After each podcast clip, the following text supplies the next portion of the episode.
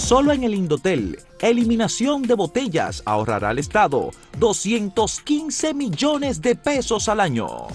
PRM le devuelve la bola con fuerza al PLD, les recuerda, porque el pueblo lo sacó del gobierno. Y Miriam Germán aclara que no existe pedido de extradición contra el empresario Manuel Estrella. Algunos medios de comunicación han titulado refiriéndose a que hay tensión entre el Partido de la Liberación Dominicana y el Partido Revolucionario Moderno debido a las denuncias que se están haciendo. Eh, eh, esa, esa relación nunca ha existido entre esos dos partidos.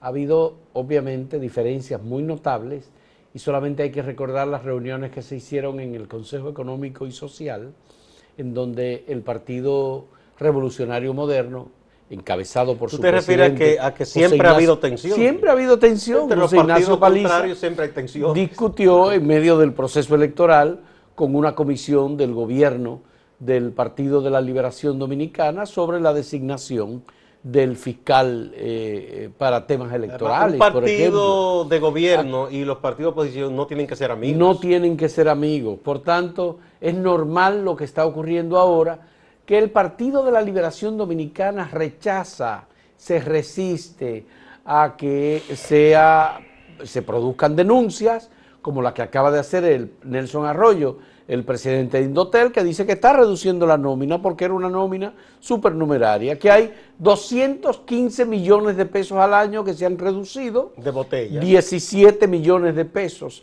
mensuales. casi 18 mensuales. Bueno, por reducción de posiciones que no eran y reales, eso no es una simple, que estaban en eso el aire. no es una simple denuncia, eso es, eso es hecho. O sea, eso está ahí, Eso evidente. está ahí, eso- punto. Eso, Eso- no es que se inventó eso, ¿no? Entonces, obviamente, el nuevo gobierno tiene la responsabilidad de racionalizar el gasto público en medio de la pandemia en la que nos encontramos y de la crisis económica que se ha derivado igualmente por la pandemia.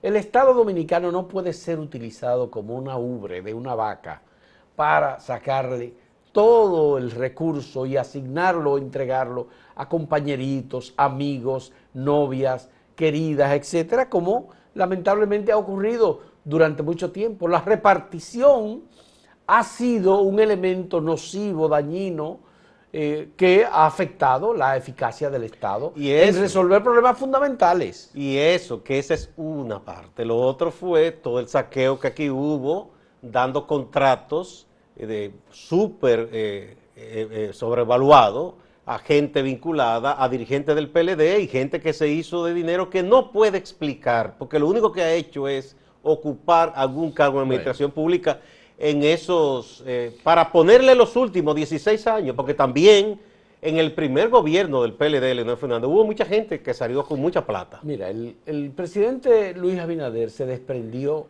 del Ministerio Público y lo entregó y dijo, bueno, ustedes son responsables de la persecución, ustedes son responsables de hacer cumplir la ley y esa es una responsabilidad que tiene Miriam Germán como Procuradora General, Jenny Berenice Reynoso como acaba de ser designada directora de persecución de la Procuraduría General de la República. Fue ayer que se produjo la designación por parte de Miriam Germán. Esa es una altísima responsabilidad que tiene el Ministerio Público y la Procuraduría General de la República. El hecho de que hayan colocado a Jenny Berenice Reynoso como directora de persecución es un altísimo nivel que tiene ella para coordinar todos los departamentos de persecución que tiene la Procuraduría General de la República, que no, que, que no son pocos, son muchos. Bueno, y al Pero además, al fiscal Wilson Camacho. a Wilson Camacho lo acaban de designar director del PECCA. Que hay que PECCA recordar es que él- Procuraduría Especializada de Persecución fue el- de la Corrupción el Administrativa. miembro del Ministerio Público que más se esforzó en el caso, por ejemplo, de Odebrecht, pese a que quienes debieron hacer la investigación no le dieron quizá los mejores insumos. Bueno. Él se esforzó tratando de hacer una buena presentación. Yo creo que entre. Wilson Camacho y Jenny Berenice Reynoso, más la magistrada, más Miriam Germán como procuradora, hay una alianza, me parece importante, por lo menos en principio, en valores, en fundamentos, en conocimiento del Ministerio Público, que eh, es una designación integridad. integridad. Es una designación provisional, Gustavo, porque lo que hubo fue la renuncia de Laura Guerrero Pelletier. Y de manera provisional, Wilson Camacho asume porque es una decisión que deberá tomarse mediante la realización de un concurso, Exacto. mediante un procedimiento que establece Digamos la que ley, esto es de- la carrera del Ministerio Público. de manera eh, Entonces, aquí... temporal. Sí, aquí el tema de persecución de la corrupción no se ha iniciado, de manera que a mí me resulta extraño que el Partido de la Liberación Dominicana esté pidiéndole al gobierno que no se hagan denuncias o que no se diga nada, porque en realidad, eh, bueno, una respuesta es la que da José Ignacio Paliza, que dice, bueno, que piensen ellos en la forma, la decisión por la que fueron sacados del Pero poder. pienso que a los funcionarios del gobierno, ni al Ministerio Público, ni al PRM, eh, le debe quitar el sueño eso, porque los partidos de oposición hacen eso, hacer oposición, resistirse a lo que no le conviene, y de eso sabe mucho el PLD, que cada vez que había un gobierno que no era de ellos, lo que pasa es que se acostumbraron tanto que ellos piensan que no han salido del poder. Bueno, mira, hay un, Se acostumbraron a darle eh, duro a cualquier gobierno. hay un Eh, caso. y, y entonces eh, eso es natural que ellos griten. Ahora, usted decir o usted quejarse es una cosa. Cuando se presenten hechos, cuando se presenten evidencias, es distinto. Tuvimos la oportunidad de entrevistar a Darío Castillo Lugo, el ministro de Administración Pública.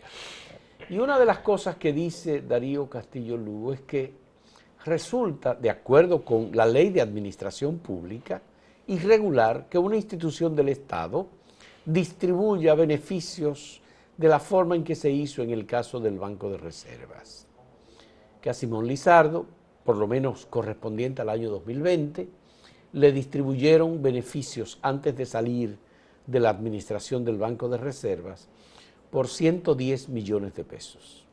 Y él dice, yo estoy buscando abogados para, desde el Ministerio de Administración Pública, analizar si es legal, porque antes no había pasado, que un administrador de una institución pública, como el caso del Banco de Reservas, reciba 110 millones de pesos, se lo lleve en su bolsillo para su casa por el hecho de haber sido administrador de ese banco. Y más solo en el periodo de ocho meses que va de enero a agosto.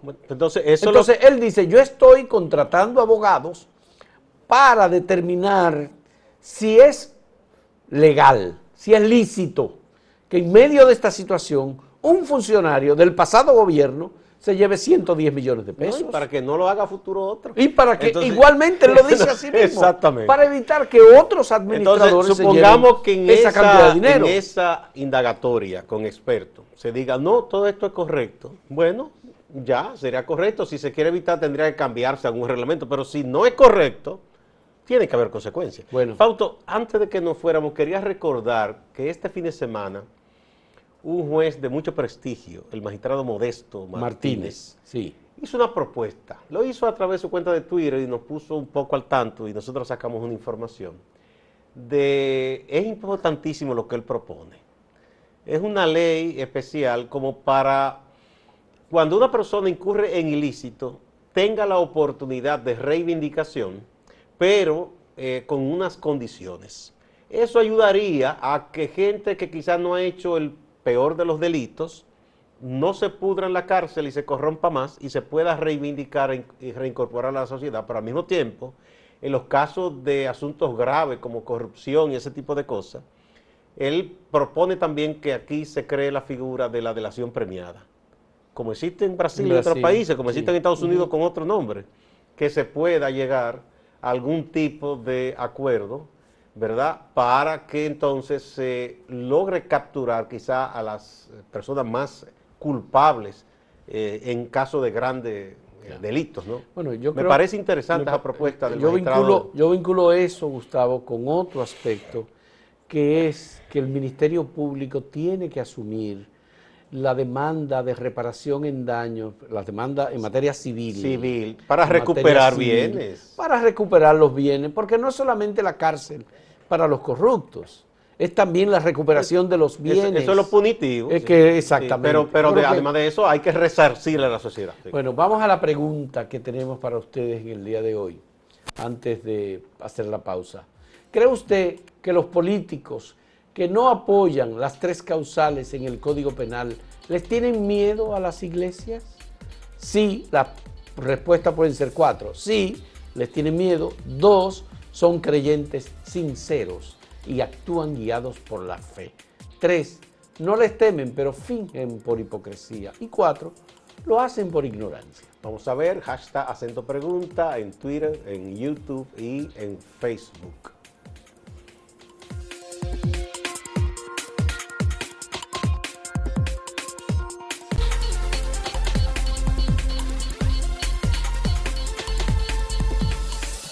Bueno, se pensaba que a estas alturas ya eh, se iba a estar conociendo el reglamento especial, ¿verdad?, para la selección, el proceso de selección de los nuevos integrantes de la Junta Central Electoral. Recordemos que el Senado creó una comisión, pero ha ocurrido que el presidente del Senado, eh, don Eduardo Estrella, informó que dio positivo a la COVID, él y su señora esposa, Y un hijo también. y un hijo, o sea, eh, y como él ha estado yendo a las sesiones y se ha vinculado con el resto de los senadores, pues se decidió eh, fumigar la sede del Senado, tomar algunas previsiones, de manera que hay un poco como una pausa en los trabajos del Senado. Por eso todavía no se ha eh, emitido el reglamento, que deberá hacerse ya en los próximos días, ¿verdad? Porque así lo manda la ley.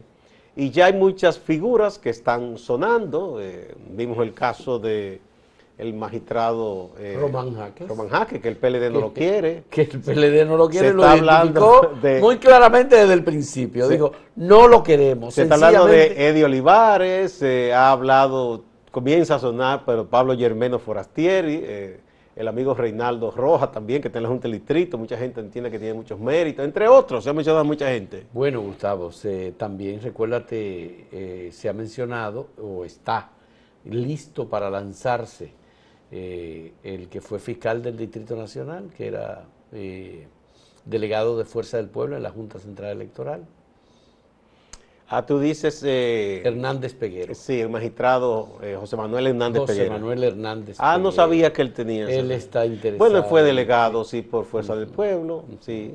Bueno, esa puede ser una de las cartas de Fuerza del Pueblo. Exactamente. De manera que hay, en este caso, hay una eh, intensa actividad y el Partido de la Liberación Dominicana lo que ha hecho es que ha puesto un stock al PRM diciéndole, bueno, no hay consenso. Nosotros no queremos a Román Jaques. Leonel Fernández dijo, bueno, ya se identificaron algunos nombres y parece que Luis Abinader y Leonel Fernández hablaron del tema de Román Jaques. Entonces, si se habló de Román Jaques, ya el PLD dijo que no, entonces Cosas de la vida, porque Román Jaques al llegar ahí era miembro del Comité Central. era miembro del Comité Central del PLD. Lo que pasa es que a Román Jaques le atribuyen ser vinculado, muy vinculado fuertemente con Leonel Fernández y con Fuerza del Pueblo. Es el PLD que tiene la idea de que... Pero él emitió fallos y votó en muchos Bueno, casos sí. en, en que le dieron ganancia de causa al PLD, en otros al PRM, en otras Fuerzas del Pueblo, en otros a algunos que otros partidos. El propio Guido Gómez, que llevó esa batalla cuando estaba en el PRD con Miguel Vargas, dijo, yo reconozco eh, que él en, en algunas cosas falló en mi contra y yo me quejé, pero en otras falló a favor de Miguel Vargas. O sea, que él no se puede decir que ha sido una persona que se ha ido de un solo lado. Yo te mencioné el caso de los senadores. Los senadores son los que tienen la facultad constitucional para escoger a los miembros de la Junta Central. Pero siempre la negociación política que determina. Sí, es verdad. Pero parece que dentro del PRM hay fuerzas que están, no es tan coherente el PRM en materia de designación de los miembros. O es diverso, Junta, mejor. O es diverso. Como debe ser, los partidos no deben ser Los monolíticos. partidos, hay senadores, parece que tienen posiciones distintas. Sí, eso es normal y es saludable en un partido. Eso dice eso. que una línea única, eso es Porque dictadura. Hay algunos que dicen, bueno, pero Eddie Olivares es un hombre serio, Eddie Olivares es una persona que tiene experiencia, Sí. es buen abogado, conoce muy bien el sistema electoral, no se ha dado a ninguna patraña, estuvo 10 años en la Junta Central Electoral como miembro titular. Entonces, la ley ni la constitución de la República tienen limitaciones, solamente que hay un pacto, digamos, verbal entre partidos políticos y sociedad civil para que no sean personas dirigentes de partidos. Y en ese caso vayan- eh, podría ser, si es que es así, lo que han hecho muchísimos otros, que mm, al ser designados para un cargo así, cesan en el partido. El magistrado Luis Henry eh, Molina. Molina, cesó en el PLD, antes que él otros eh, cesaron en otro partido. Eso tampoco Bueno, es, Roberto Rosario era vicesecretario general, del PLD. Además que bailó entre Danilo y Leonel y después se quedó con Leonel. bueno, eh, hay una declaración que dio el Consejo Regional de Desarrollo, que es una entidad que tiene su sede principal en San Francisco porque influye en parte del Cibao. Sí. Eh, Y emitió una declaración interesante. Está ahí Bueno, el amigo Abraham Abucarma. Ab- Abraham Abucarma. Porque es verdad, ellos tienen razón. En muchas ocasiones se le ha dicho a la gente, propongan a organizaciones. Y la gente se pone de mojiganga a decir nombres y después eso nada más que para hacer pantalla. Y los políticos eligen a quienes tienen ya preseleccionados. Siempre ocurre, Gustavo. Entonces, yo creo que ellos tienen razón y lo mejor es que todos esos grupos y entidades no se pongan de mojiganga y dejen que los políticos escojan.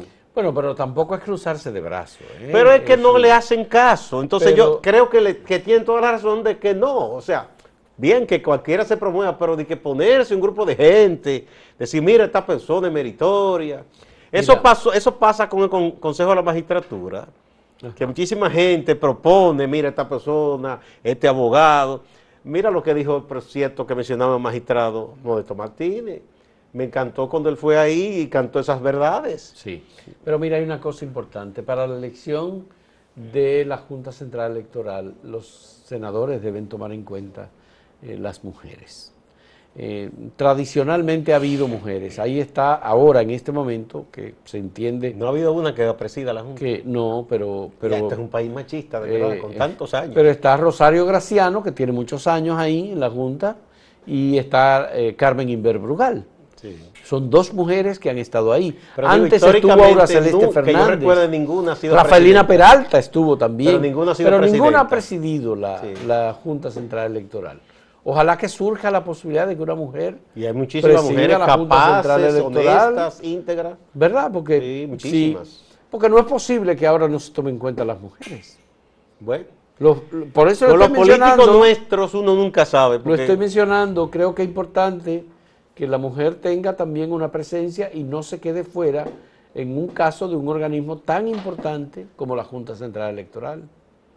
Y mira, eh, por ejemplo, en el caso de la justicia, eh, ha habido y hay muchísimas mujeres con muchos méritos, con una carrera intachable, que bien podrían ser pasadas a la Bueno, Junta. pues son talentosas. Hay algunas que concluyen sus funciones en las altas cortes ahora y que pueden perfectamente. En el caso solo del presidente de la Junta Central Electoral, se requiere que sea abogado y que tenga un mínimo de 12 años de experiencia. Eso ya mucha gente incluso comienza a poner Pero los demás en miembros- entredicho porque ya el mundo ha cambiado mucho. Está bien, Gustavo, Y pero necesariamente eh, que tú seas abogado no te hace más eh, capaz para ese puesto que a otro. Pero así quedó establecido. Los cuatro restantes miembros titulares pueden ser técnicos, especialistas, no necesariamente abogados, pero el presidente debe ser un abogado o una abogada. Bueno, pues nada, está planteado el tema. Vamos a ver cómo nos ayudan en esto los miembros eh, del Senado de la República, escogiendo personas que tengan calidad, capacidad, formación, experiencia, honorabilidad y que sean igualmente personas con equilibrio para manejar intereses. Juiciosa, porque Juiciosa. yo no creo que sea un pecado que tengan preferencia política. Ahora, juiciosa para entender que una vez que asumen ese cargo, no están trabajando para su simpatía, sino para la sociedad es. completa. Bueno, pues vamos a repetir la pregunta antes de hacer la pausa.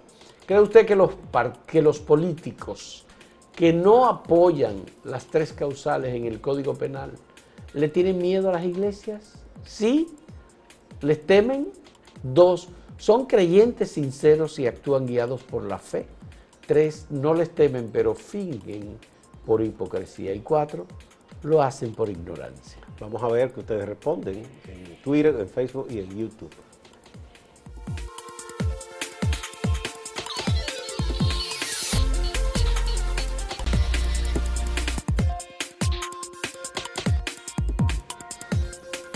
Agradecemos mucho la participación de cada uno de ustedes a través de las redes sociales, Facebook, a través de Twitter, a través de eh, Instagram, ahí están, YouTube, pues hemos recibido muchas, muchas respuestas a esta pregunta que le formulamos en el día de hoy. Veamos algunas de las respuestas que hemos recibido.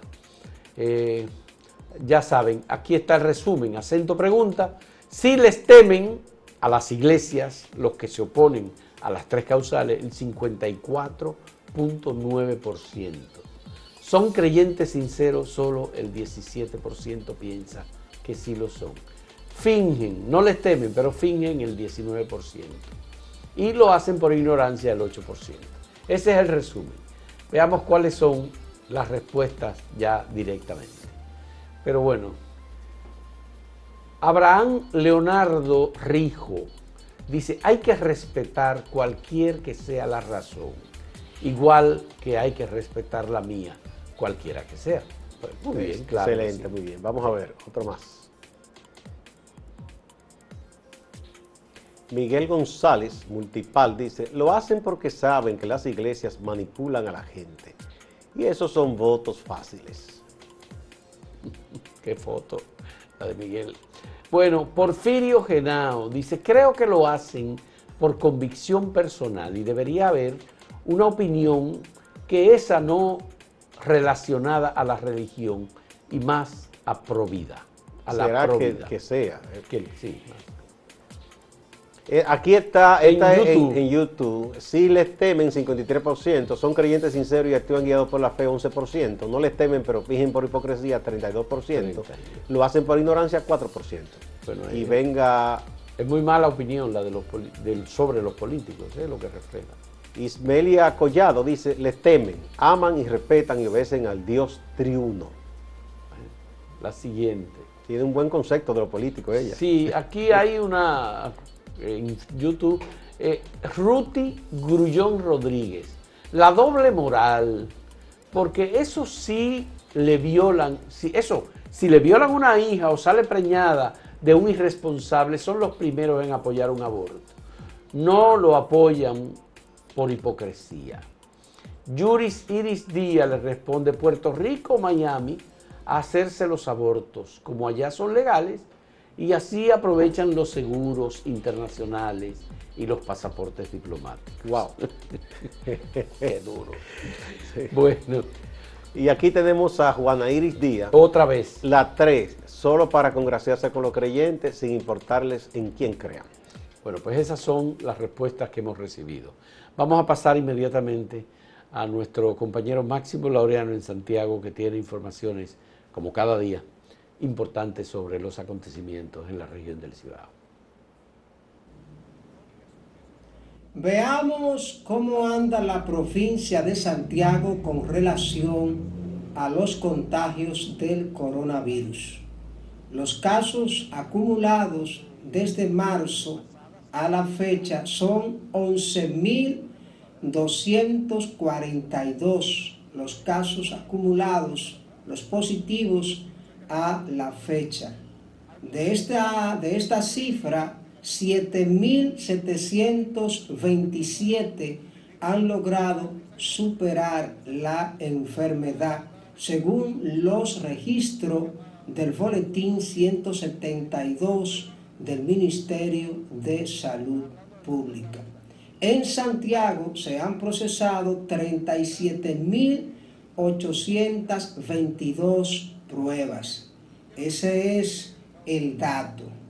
En el registro más reciente del Ministerio de Salud Pública se reportaron 97 casos nuevos para Santiago. No se reportaron víctimas.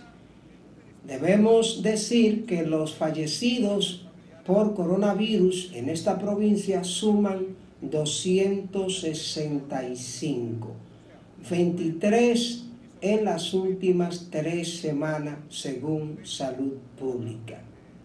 Desde el Hospital La Unión Médica del Norte, uno de los principales centros de administración privada que ha estado trabajando de cerca con el coronavirus, nos reportan que han bajado los casos de internamientos en ese centro de salud en un 60%.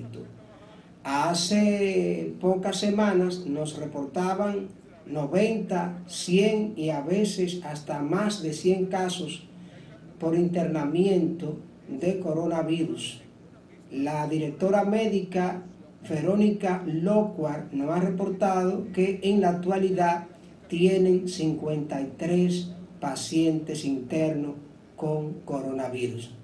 Ella hace una observación y es que nos dice que hay pacientes que tienen mes y medio, dos meses y hasta más y no han superado la enfermedad. Desde el Hospital José María Cabral Ibáez, la nueva dirección nos reporta que tienen 22 pacientes en internamiento y que 6 pacientes están en cuidados intensivos. Decirle en otro tema que en el Ayuntamiento de Santiago aprobaron una resolución que busca que las sesiones de la alcaldía que las sesiones del Consejo de Regidores sean transmitidas en vivo. Cuestión de que la población, los sectores que quieran participar e interactuar puedan hacerlo. Esta propuesta fue apoyada por Santiago Somos Todos, Marcha Verdes y otras organizaciones sociales. Distante pero pendiente de los casos de actualidad desde Santiago y la región del Cibao. Siga con la programación Acento TV.